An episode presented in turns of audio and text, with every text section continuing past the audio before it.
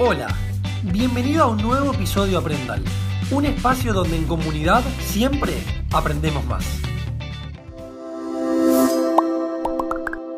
Hola, hola Aprendal, ¿qué tal? ¿Cómo te va? Muy bienvenido a este tercer episodio del ciclo de podcast para transformar la educación en toda la región iberoamericana.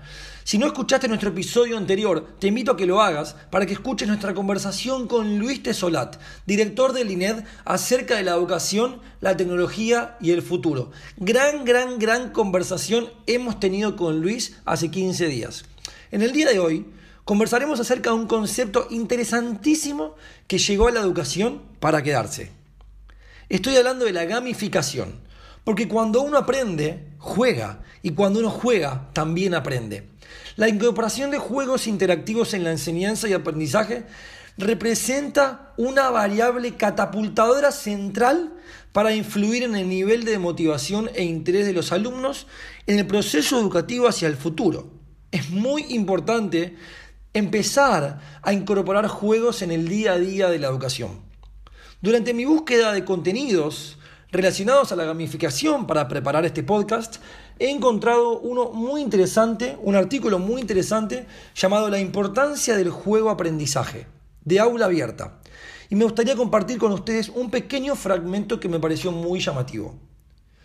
Para volver al juego en las clases, dice aula abierta, se necesita de docentes creativos y activos, dispuestos a correrse de la clase tradicional preparar propuestas alternativas como actividades más cooperativas, vincular el aprendizaje a las situaciones reales, aprender a través del juego, agregar elementos del arte y recursos como videos a las enseñanzas, puede llevar más tiempo que la típica clase, pero seguramente va a generar una mejor respuesta al aprendizaje propuesto. Como la gamificación es una herramienta de oro en las clases, ojo, tengan cuidado porque también puede representar un obstáculo para algunos alumnos, en especial para aquellos que no han logrado alcanzar el objetivo del juego. Sienten que fracasaron y eso puede llegar a desmotivarlos a la hora de participar en acciones futuras.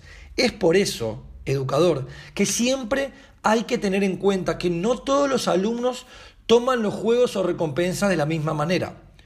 Una de las opciones que te doy es darle una recompensa a todos los que participaron más allá del resultado que hayan logrado, para incentivar su participación. Obviamente, quien ha logrado el objetivo del juego será el que ha recibido y el que recibirá un mayor premio.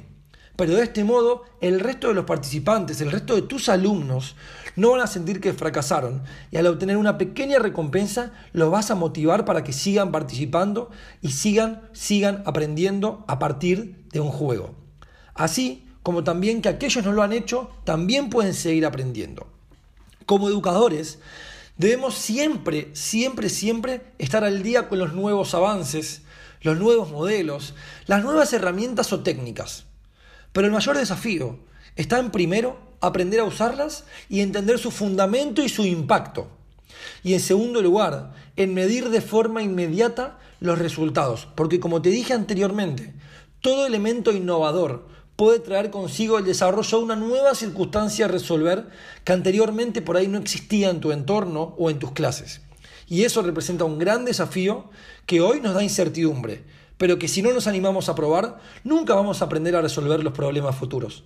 De todas formas, la diversión, la competencia y el reconocimiento son elementos centrales para volver el proceso de enseñanza y aprendizaje una experiencia memorable que permita abandonar la memorización repetitiva como modelo educativo arraigado en nuestras estructuras iberoamericanas.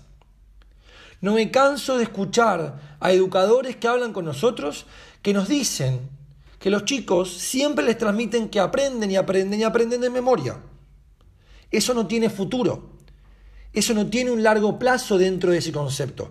Por eso hay que trabajar en desarmar nuestra realidad para incorporar y animarnos a desafiar las leyes actuales. Por eso te digo, aprenda al querido, animate a desafiar la comodidad y arranca a jugar con tus alumnos, porque el resultado te va a sorprender. Es todo por hoy, aprendals, no se olviden de seguirnos en nuestras redes sociales. Instagram, arroba aprendemos más guion bajo. En Facebook nos encuentran como comunidad AMAS y en LinkedIn como aprendemos más. Y también les doy la bienvenida a nuestro blog interactivo con todos los educadores de la región vas a poder empezar a participar y a comentar de foros de debate activos semana a semana con educadores y colegas de todos los otros países de la región. Bien, gracias por estar del otro lado, como siempre te digo, y gracias por sumarse a este movimiento que no tiene escalas para cambiar e impactar a nivel masivo en la educación de toda la región. Aprendal, muchas gracias y que tengas una excelente semana.